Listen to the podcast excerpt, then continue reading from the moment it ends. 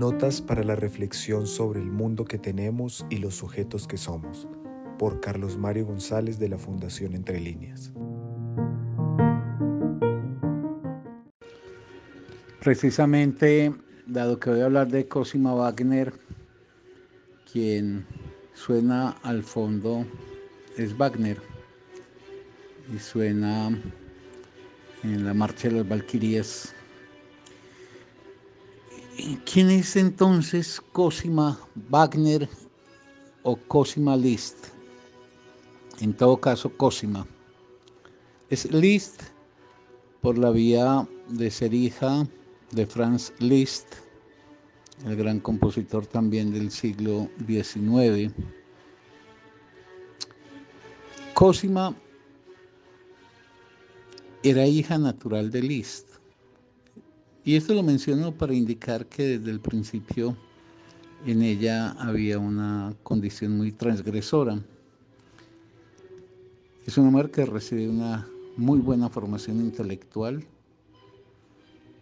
Ah, bueno, es hija natural de Liz porque había sido producto de las relaciones de Liszt con una condesa de entonces. Y Cosima pasa a ser criada por la madre de, de Franz Liszt.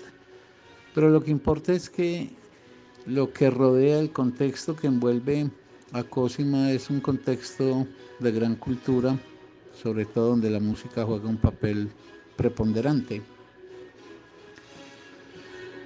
Y precisamente ella va a conocer y luego a casarse con Hans von Bülow, que fue un gran director de orquesta e intérprete también del piano, y que había tenido una relación de discipulazgo y magisterio con Liszt.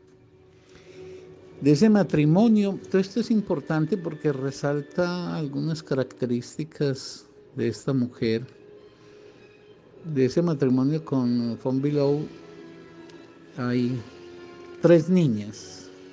Realmente hay dos en términos pues indiscutibles y la tercera es hija de Wagner, es una, una hija ilícita de Wagner.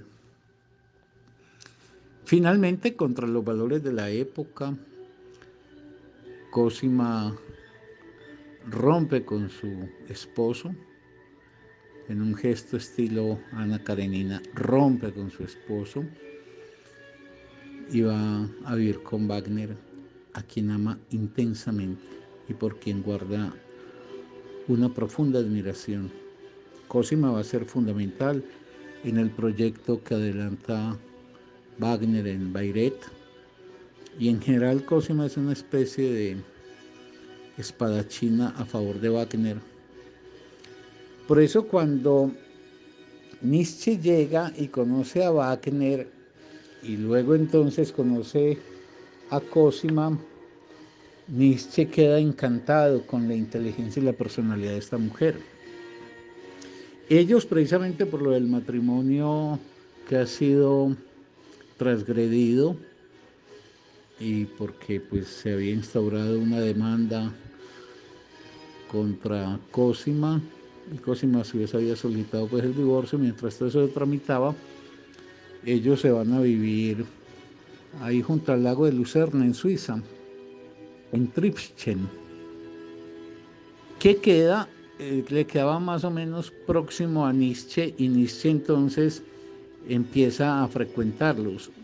Esa frecuentación va a ser de mucho calado para Nietzsche en su vida, por dos cosas. Por un lado, por la relación que sostendrá con Wagner en tanto a Dalí, de lo que es la recuperación de la dimensión dionisíaca de la música, así Nietzsche lo considera en ese momento, esa dimensión que había sido característica del mundo griego, pero que se había perdido. Por un lado, pues entonces va a ser Wagner, pero por otro lado va a ser la impronta profunda que marcará en Nietzsche la presencia de Cosima y las conversaciones con Cosima. De ese vínculo entre Cosima y Nietzsche se produjeron muchas cartas, pero infortunadamente Cosima rompió las de Nietzsche